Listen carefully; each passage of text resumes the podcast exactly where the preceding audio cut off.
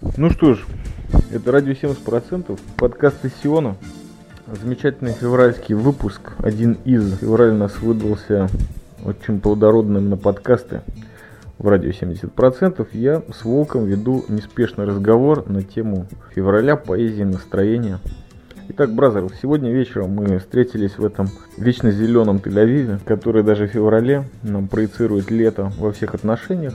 Что у тебя связано с февралем, бразер? По-моему, ты грустишь. Или у тебя есть какие-то мысли по этому поводу? Самая пошлая фраза, самая прекрасная. Февраль достать чернил и плакать. Думаю, какой-то пастернак, что ли, если я не помню. Какой-то пастораль. Какой-то пастораль. Постарали, постарались. И вот живу я уже 12 лет в этой стране. И февраль месяц самый прекрасный для сельского хозяйства. Дожди всякие, все зеленеет, скоро наступит весна. Весной будем собирать урожай. Недавно был праздник Тубишват. Тубишват какой? Да, мы... Тубишват, праздник деревьев, который мы пропустили. Новый год деревьев. Не, ну Новый почему? год деревьев. Ты, кстати, на этот праздник был в святом городе Одессе. Ну да. А здесь бразеры праздновали мой день рождения, так что как раз он вышел на Шивот, и мы немножко Не Тубишват. изюма... Да, Тубишват вышел Праздники. на день рождения, и мы немножко поели сухофруктов, так что отметили и всех вспомнили, включая тебя в Одессе. Интересно, праздник Шавуот, Тубишват, праздник из буквы Ша. Буквы Ша не было в русском языке в свое время. Ну, Вообще она- не русская буква, семитская. Меняли на S всегда. Да, я Поэтому- помню, что первый раз я прорубился этой буквой, когда замечательная французская учительница, которая преподавала в Академии художеств, Надин Шинкар ее звали, она сказала, послушайте сам звук буквы Ш. Шира Ширим Ашер Лешломо. Песня песней Соломоновых. Это звучит на русском. Смотрите, на иврите сколько Ша. И это не просто так. Такое тяжелое начало означает, что вы подкрадываетесь к самому главному секрету. Возможно, мироздание даже. Сам Раби Акива говорил, что в песне песни все секреты, какие вы хотели бы знать. Мгм. И те, кто хотели бы узнать любую эротическую поэзию еврейского народа, тоже сове- советую обращаться к песне песней. Она эротическая, ты знаешь, вот такие бы отношения были у человека с государством. Понимаешь, какие отношения у еврейского народа с собственным э, творцом. Где человек, где государство, где человек, где творец. Я говорю мужчина и женщина. Все прекрасно, когда мы просто говорим о мужчине и женщине. В феврале Дальше. этого нет? Вот, февраль, месяц витаминоза. Ну почему? День рождения радио 70%. О, 5 лет 70%, а ты еще сказал, что много праздников типа. Да, бразер, в этом году я совершенно чудесным способом обнаружил, что буквально вот есть неделя в феврале, где вот бразер за бразером, дни рождения за дни рождения.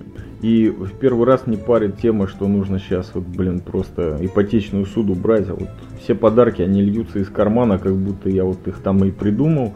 И это очень радует, то есть вот, казалось бы, Первое мое такое воспоминание о том, что что это за месяц такой, это группа «Суровый февраль», которая откололась от группы «Ласковый май». И, конечно же, день мужской пены для бритья, 23 февраля. Но, опять-таки, пользуясь случаем, можно поздравить механизма Бразера с его днем рождения, который как раз вот на 23 получается. Ну и еще очень многих Бразеров, потому что очень много праздников. Февраль именно личных, человеческих. А я пробежался вот в голове своей и не нашел ни одной большой даты, которая произошла в истории государства Израиль в феврале. И в истории именно Израиля, потому что в дожди не воевали, в дожди тяжело воевать. А вся история это войны. В общем, они или весной, или в июне, А или как в же, сентябре. а, подожди секундочку, а как же, Да. мне кажется, что в феврале люди сидят дома, занимаются как раз таки тем, с чего мы начали. Секретом жизни нашей. Типа размножаются. эротическими, То да, есть снами порнография. воплощением. Ну, это если То есть опять же... еврейская порнография это февраль, четко. Еврейская порнография это февраль, но в общем о феврале И поэзия. И поэзия, да, кстати, еврейская поэзия, наверное, февраль. Потому что последнее время, когда можно про дожди поговорить. Еще немного марта, а потом начинается Пейсах. И все, и прощай дожди, привет роса. Вот при этом, бразер, у меня сразу легкий перевод на тему еврейской поэзии. Как-то давно-давно, меня вообще этот год, вот его начало и продолжение прошедшего, оно ознаменовано тем, что я судорожно пытаюсь собрать мысли в кучку и собрать все те черновички уже. Я уже просто начал записывать все мысли, которые хотелось бы изложить. И одна из них была еврейская поэзия, и не просто еврейская поэзия, а вот э, те самые личности, которые поражают тем, что были ну, самыми кошерными евреями, которые могли быть, были прекраснейшими поэтами и на каком-то этапе своей жизни приняли христианство. Ого. Это... Хочешь об этом поговорим? Я очень хочу поговорить. У меня в голове есть один секрет и два-три имени. Есть Осип Мальдерштамп, есть Бродский. Кто у нас еще из гениев был такой серьезный? Ну, Мальдерштамп, Бродский, в основном вокруг них крутится вопрос, почему принимаем все-таки Ваша версия, юноша, пожалуйста. У меня моей версии нет, начитался я разных версий, и поэтому могу их выдавать, обдумав уже, конечно. Евреи в России, они себя отождествляли, культурные, вот очень интересно, что культурные евреи себя отождествляли с интеллигенцией. То есть еврейство и интеллигенция, в общем-то, было одно и то же. Это очень смешно это звучит, потому что... Это звучит очень и очень серьезно. Это очень серьезно, но я с Украины. На Украине в основном еврейство это простая местечковая базарная, ну, базарная штука. Кагал. Ни, никакого кагала нет, просто, по, просто по семьям смотрим телевизор. Вот в Москве те, кто приехали в Москву, в Питер, особенно в Питер, конечно же, евреи, они боролись с чем-то, они были против чего-то, они двигались, двигали, и они себя, и себя не любили. И вот они спросят, что евреи, они говорили, конечно, нет, я никакой еврей, у меня ничего нету. Мы видим, что Бродский очень-очень нравится мне в этом деле. Действительно, еврей, который принял христианство, потому что пришел к Богу и к Богу не своему. И ты читаешь его поэзию, и ты все время видишь его отдаление. Это не православные, это люди, люди христиане. Вот Ну, древние секундочку, христиане. Мандельштам лютеранство принял, если я не Ну, ошибаюсь. Они христиане, они пытались себя отбить от всего, что возможно. Они верили в Бога, а Бог, который дан был, это Бог не еврейский, у них не было еврейского Бога в голове. И вот в феврале, сидя, они вспоминали все-таки про, про того- того Бога, который знали, а Бог, которого они могли исповедовать, конечно, это был Это Бог, религия. который говорил на русском. Бог, который говорил на русском. Конечно, это люди русского языка. Это не люди иврита вообще. То есть эта тема подводит нас к тому, что, возможно, русский язык, он определяющий. Бразер, я начинаю серьезно бояться тому, что я рус- русскоязычный подкастер, и к чему это меня приведет. Хотя сейчас по поводу этого сомнений нет, я живу в Сионе. Ты живешь в Сионе, но ты носитель великого русского языка. Считаю себя носителем первоначальной стадии развития иврита, так называемого легкого иврита, иврит каля. Считаю, что это неплохое начало. Я думаю, что очень смешно. Может быть, А. слушай, вот у меня такая тема была очень давно, я ее даже размотал в одной, как это сказать, статье даже, в конце концов это получилось, она была рукописная, но я ее озвучил устно на иврите. Потому что меня попросили три страницы написать, я написал 10 на русском. И в конечном итоге сдал устный экзамен, и он прошел. Там речь шла о трех людях, которые в силу своего сумасшествия, в пике своего сумасшествия отождествляли себя с Христом. То есть жертва это был Антонин Арто в театре, это был Винсент Ван Гог в живописи и Фридрих Ницше в поэзии и философии. Я вот думаю, не отождествляли ли себя Бродский и Мандельштам какой-то мере великомучениками? А И вот просто образ Христа для них был самый чистый, самый светлый, который был перед ними. Ну, наверное, ты красиво ты говоришь. Думаю, что поспорить-то нечего, я не знаю. Это просто старая мысль, бразер, ничего более. Мысль твоя верна и красиво, и красиво. Да, потому что даже в Иерусалиме, живя в Иерусалиме, я говорил, тут можно быть или Христом, или осликом Христа. Выбор у тебя мало. Или ты Иисус, или на тебе ездят. Но это если ты говоришь на русском языке. Ага. А Какой русский не любит русской... русской, Нет, русской какой- поэзии, русской Да. езды, Какой- русской водки, русской... Вот что? Русской женщины. И, русской женщины Конечно, отказались только от украинского сала. М. Вот. Это строго по понятиям, бразер. Ну вот какой русский не любит быстрой езды, это тот, на котором едут. Вот, на котором скачет тройка евреев, на котором скачет весь русский народ. Я хочу Да. тебе сказать сейчас свой секрет, который я долго и долго сохранял, но потому как давно эта мысль меня посетила. Как насчет одного из самых великих поэтов еврейской традиции, царя Соломона, который не принял христианство, но он принял в конечном итоге политеизм. Он не принял политеизм. И А что с ним происходило, бразер? Ведь он великий поэт, который в конечном итоге что-то там с женщинами у него, политика его довела. Вот, вот кого ведет политика, а кого женщины. А царь Соломон, если мы будем говорить, что песни его, ну давай, мы будем сомневаться, что песни, которые Нет, мы не будем сомневаться. мы будем сомневаться. договорились. Да, накидали много песен, сказали, а чьи бы песни были. А Соломон очень хорошо писал. Ну, И- Давид тоже не отставал. Давид хорошо играл. И, И да, кстати, Ледовид, Ширли Давид, песни Мизмор Ледой. Мизмор Ледовид. А, смотри, я не буду тебе говорить, писал ли Соломон красивые песни, не знаю. Но то, что у него была проблема с женщинами, и то, что после этого... История такая. Жил был Соломон, и был он великий сын великого отца. Только ему позволено было построить храм, а не отцу. Да, потому что отец был настолько великий, что аж кровь проливал. И тот, кто кровь пролил, Ну и грешил тоже очень не слабо. И, ну, грешил не слабо. Никто, смотри, про Давида нельзя сказать, грешил ли он. А, говорил я с религиозными людьми, и религиозные люди говорят, что, в общем-то, он не грешил. Если мы посмотрим каждую вещь, которая... Ну Урию-то он закосил. Да, и Урию бы закосил любой. На его месте... Батшеву-то. На его месте нет. За то, что человек мог... э, очень высоко поднялся. Урия, Урия был и не из еврейского народа. Поднялся высоко. Мог сделать любой переворот. Его нужно было отправить. А Батшева... Бразер, это мне напоминает страшную политическую атмосферу у нас на Ближнем Востоке сейчас. Ну, отлично. Политическая атмосфера, она вечная. То есть ты хочешь сказать, что Урия это в районе Каддафи сейчас? Не, не- нет, почему? Урия это местные, местные разборки. Но весь, вся проблема в том, что Соломон не удержал государство. Да. Соломон развалил Израиль. Поэтому певец-то он великий, но бабы его растащили по частям. Поэтому, может быть, это, ну, это не февральская история, это, конечно, летняя история. Ну почему? Мы рассказываем ее в феврале, значит она уже... Значит, она грустная. Фев- Февраль грустный месяц в моей мифологии. Перейдем на женщин в феврале, brother. Как ты их видишь? Я, я же из Одессы.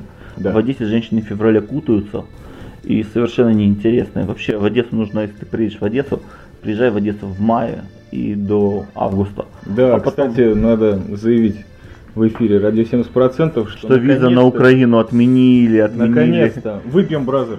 Выпьем где- коньяка Шустов XO. Шустов XO. Шустов XO, brother. 8 лет чего-то там Мы ждали, ждали. ждали этого винограда. Мы строили, строили, наконец построили. Вот тебе мы, как настоящие русские евреи, пьем некошерный коньяк.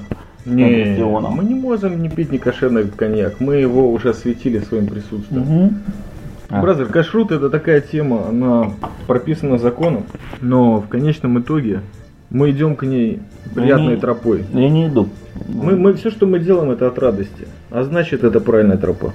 Отлично. Я считаю, что это, конечно же, правильная тропа. Да нет. Конечно же, февраль. О, февраль месяц размышлений. Вот точно. Скоро начнется весна, когда размышлять уже не будет времени. Когда начнется вот это Половодье. адреналин, адреналин. Половодье А это главное- бразер серьезный. как А главное, у меня уже не должен начинаться адреналин. Чем мы в Израиле живем, у нас как раз сейчас адреналин должен пойти. Адреналин каждый день, бразер. Да. С утренней зарядки в 11 часов по радио. А летом будем валяться, блин, просто уже разможженные, В поэзии в женских телах заваленные. заваленные поэзией, женскими телами, потом и солнцем. И думая, вот рядом есть море, а мы на него не идем. Но это будет через три месяца. Да, это наш выбор. Да, а пока что, бро, у нас все равно февраль, и дожди идут. Да, дожди, бразер, это благословение. Мы, Кому благословение? Вот у меня все время, вот я реально не чувствую дождей еще благословением, я их чувствую октябрьскими мрачными дождями. Октябрьским? Ну вот октябрь это то, что вот, вот сейчас все умрет. А оказывается не так. Оказывается, что в Израиле, когда идут дожди, все наоборот. В октябре очень много красной кармы, если только мы не концентрируемся на еврейских праздниках А, великих. а скажи, а тебе как со снегом? Вот то, что в феврале нет снега. О, бразер, ты сейчас ударил меня под дых очень мягко диском музыки регги из Финляндии. Кстати, вот это вот тоже тема, сейчас, если получится, продолжим. По снегу я не могу сказать, что у меня ностальгия, скучаю, но у меня получалось буквально вот два года назад, два раза подряд, в конце марта попасть в сугробы, это было под Москвой. Такое место в какой-то мере святое для русскоязычных подкастеров, где я нашел очень много из своей судьбы, я так считаю. И вот сугробы, конечно же, они радовали глаз, потому что я помню, что вот февраль где-то вот, вот начиная где-то с декабря по аж конец апреля иногда, вот это сугробы, и иногда меня накатывает на меня, что вот хочется вот немножко вот в нормальную зиму, не минус 20, да, а вот так, чтобы холодок, чтобы чистый кислород, ледок, не женщина ледок, а вот тот, что покрывает асфальт, присыпанный солью и песком. Вот. Я, чер- Ничего, в общем, нормально. я червонец лет прожил в Иерусалиме. А в Иерусалиме, если вы не знаете израильских реалий, идет снег. Раз в году в Иерусалиме один денек когда выпадает снег. И он выпадает, конечно, в феврале. Вот февральская иерусалимская история, которая меня все время радует, это воспоминания о снеге. Раз в году есть снег, так как в Израиле нету зимних покрышек, поэтому ничего, в общем, Ну Иерусалим да, город умирает. закрыт. Город закрывают, подняться никак, город в горах, все закрыто, машины не ездят, дети гуляют. Иерусалим, Иеру- снег. Иерусалим снег, у нас была небольшая пауза, вы ее даже не заметили. И вот самые сумасшедшие тель-авивцы приезжают в Иерусалим на машинах, чтобы их дети увидели снег. Бо снега они не видят. И так со всего Израиля, с Бершевы, с Тель-Авива. И все они приезжают в самый въезд в Иерусалима. Приезжают они в один парк, который самый большой парк, который есть в Иерусалиме на въезде. Странная площадь Сакера, Ган Сакер, сад Сакера. И там много-много снега, там они играют в снежки, их бедные детки, эти бедные израильтяне играют все в снежки, а варежек-то нет у них, бедные они люди, поэтому они берут резиновые перчатки, и в резиновых одноразовых перчатках все играют в эти снежки, кидаются, радуются.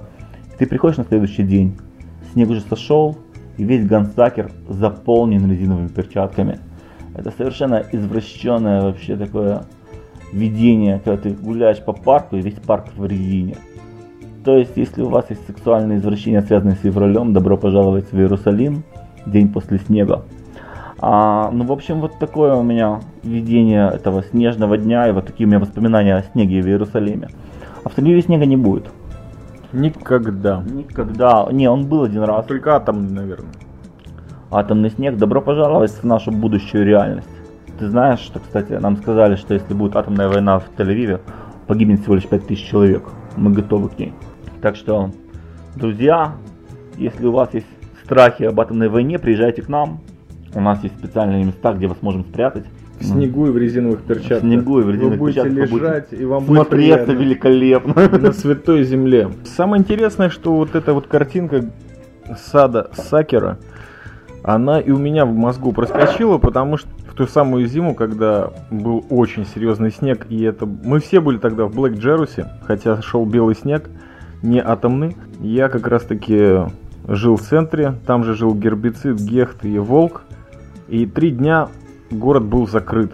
Я работал в охране. Я вот помню, что каким-то образом включился телевизор, я даже не помню где, потому что мы остались тогда охранять на какое-то немеренное количество часов.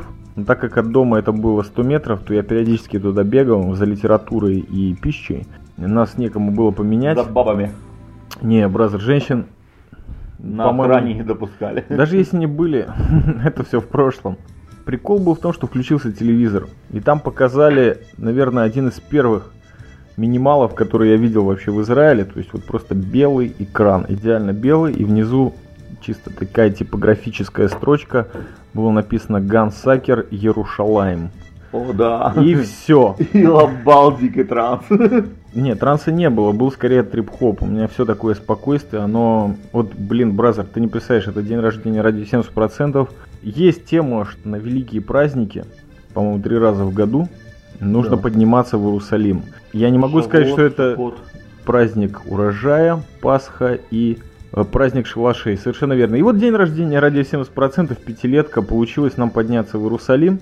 Причем именно по холмам. Заехать в два католических храма, церкви, монастыря, монастыря, да. Бейт-Джамаль, не, Бейт-Джамаль и Латрун. Латрун, кстати, тоже посвященный Манусу. Исключительно ради алкоголя. Конечно же. Потом была пещера сталактитов, прекраснейшая, где нерукотворные храмы. Может получится фотки выложить. Смысл в другом. Смысл в том, что вот в Иерусалим на ради 70% день рождения этого арт-проекта по выражению Гехта получилось побыть в Иерусалиме. И это был февраль.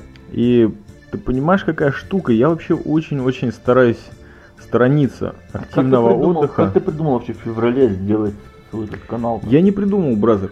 Это Ну. получилось совершенно естественным образом. Начал я русские подкасты с ресурса arpod.ru слушать где-то в декабре. И, не где-то выдержал, и не к февралю, к февралю, да, я созрел, и вот 17 февраля выложил первый подкаст, и потом через несколько часов второй выложил, причем я их записал до этого, у меня интернет тогда вообще не пахло в караванчике.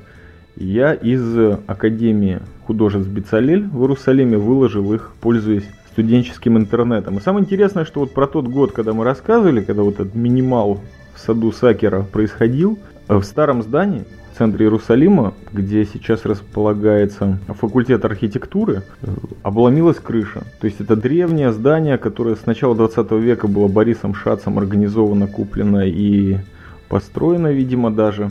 Вот обвалилась крыша. И самое интересное, что весь архитектурный факультет перевели в наше здание, в этот Бенян Кляль посередине, и они вот прямо, можно было реально вечером, придя на смену, наблюдать, как архитекторы там до 12 часов фигачат, рисуют, проектируют крышу. Потому что они реально Потому что крыши нету, что-то нужно делать. Вот они крышу, короче, рисовали. Да. У нас будет такая крыша, да нет, такая крыша. И в марте уже построили крышу, и архитекторов выгнали уже, ну. Не, бразер, там долго все это продолжалось. Они ее не могли отстроить, потому как в здании исторического масштаба и ценности там не так просто все отстроить, но я любил архитектуру, когда учился, именно как предмет. И вот все уроки, которые были с этим связаны, теоретически, я всегда брал. Библиотека в старом здании Бицалеля в Иерусалиме, она была просто прекрасна. То есть, насколько прекрасна была библиотека Бицалеля в основном здании, на горе скаутов Арацуфим, в архитектуре это было супер. Я не знаю, куда они перенесли, но факт то, что интересно было наблюдать. Очень интересно было наблюдать за архитекторами, потому что они сидели в таких стеклянных павильонах, где раньше был спортзал. А, да, ты в это время писал подкаст. Не, Да. в это время подкастами не пахло, что в художественном училище какие подкасты. Там был вопрос выживания пяти лет, Ох, жестокие вообще.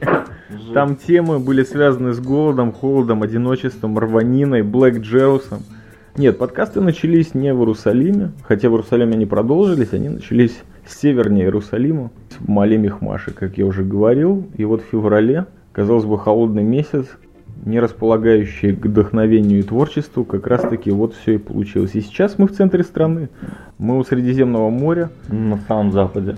да, мы на самом деле не сильно удалились от Иерусалима, потому что трудно его выкинуть из жизни. Если Да. ты там пожил, все, это навсегда. Конечно же, как мы можем далеко удалиться. Я помню, что русские паломники в лаптях приходили.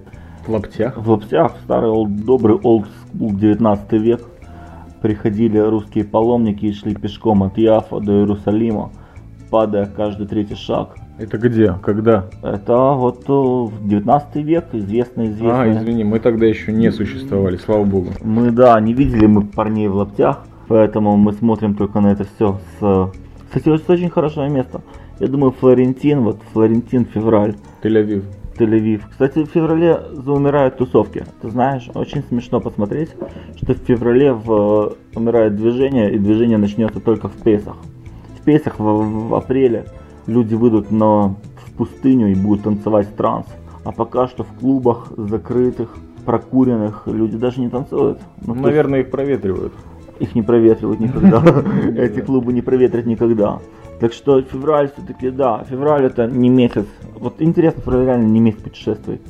Хочешь ты не хочешь, или ты, короче, в снегу тусуешь, как дурак. Можешь как Ломоносов, правда, ломануться. И, э, Куда здесь ломануться? В Дамаск, что ли? В Дамаск нечего ломаться. Ломайся в Хайский университет, в горы. А. Вариант. У нас, наверное, все-таки Аку намечается. Аку, давай, о, давай Аку. Когда мы будем... Но только после Иерусалима. Да, окей, когда мы после Иерусалима посмотрим Аку, а это уже будет весна, я подумаю, как Наполеон нападает на этот город. Но, в общем, серьезно, сейчас февраль, и поэтому такой неспешный подкаст. Очень-очень неспешный. И мысли, кстати, не текут. У меня зимой мысли закончили течь. Но они просто находятся, бразер. Они, вот я не знаю, вот придет март, и вот выглянет 1 марта, я как Саша черные. Весна, весна, буду кричать просто как коты. А пока у меня такой психологический витаминоз. Кстати, я нажрался недавно фруктов всяких прикольных. Теперь у меня не должно быть, вот физического витаминоза не должно быть, а психологически последние, последние дни витаминоза. Это потому что, бразер, когда ты работаешь за своим макбуком, ты слишком серьезно созерцаешь черный винил, который стенки у тебя им заклеены. У меня стенки... Это круговые вот эти вот движения черных пластинок. они- Бро, по фэншую, по фэншую. Специально я поставил зеркало на стену. На Не столом, один, чтобы- не одно, не а одно, три. А два, и вон... Четыре. Не, два, два зеркала. Кстати, я, в отличие от Борхеса, я все время всем говорил, что я ненавижу секс и зеркала, потому что они размножают человечество. Как Борхес где-то написал. А потом Неужели подумал, ты так действительно считаешь? вот, а потом подумал, что я люблю и секс, и зеркала, и, в общем, человечество мне совершенно безразлично. Слава богу.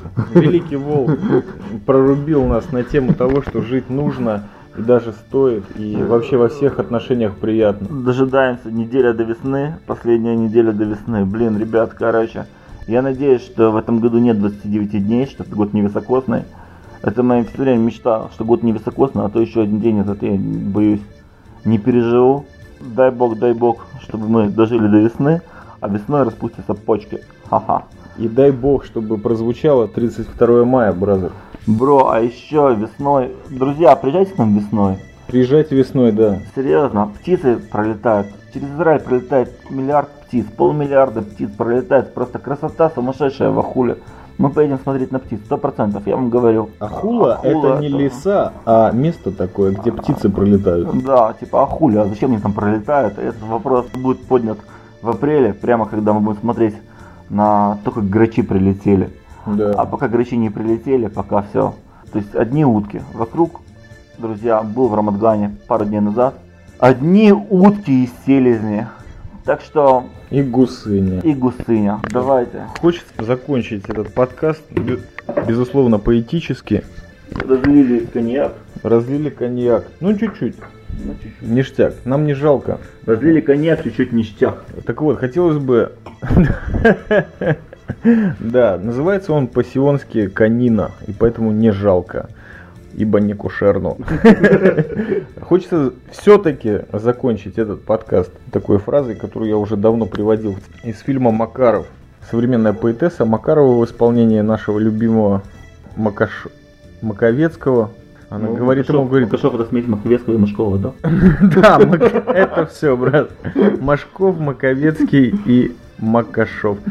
Так вот, это Юлия Руттерберг. Я не помню, как ее по фильму звали. Она сказала, послушай, Александр Сергеевич Макаров, какая поэзия. Весна.